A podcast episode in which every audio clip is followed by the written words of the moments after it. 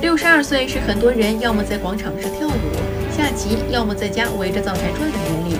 然而，今年六十二岁的徐素琴却在这个年纪玩起了摇滚乐。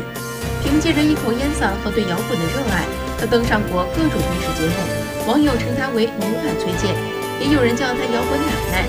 而青岛当地人称她“徐小哥”。曾经，她唱了十几年的邓丽君，是有名的小邓丽君。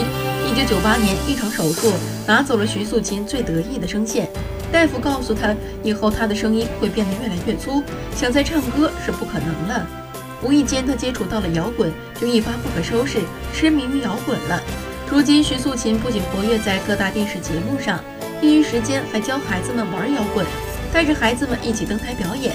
去年，徐素琴还录制了自己翻唱专辑，收录了很多她最中意的。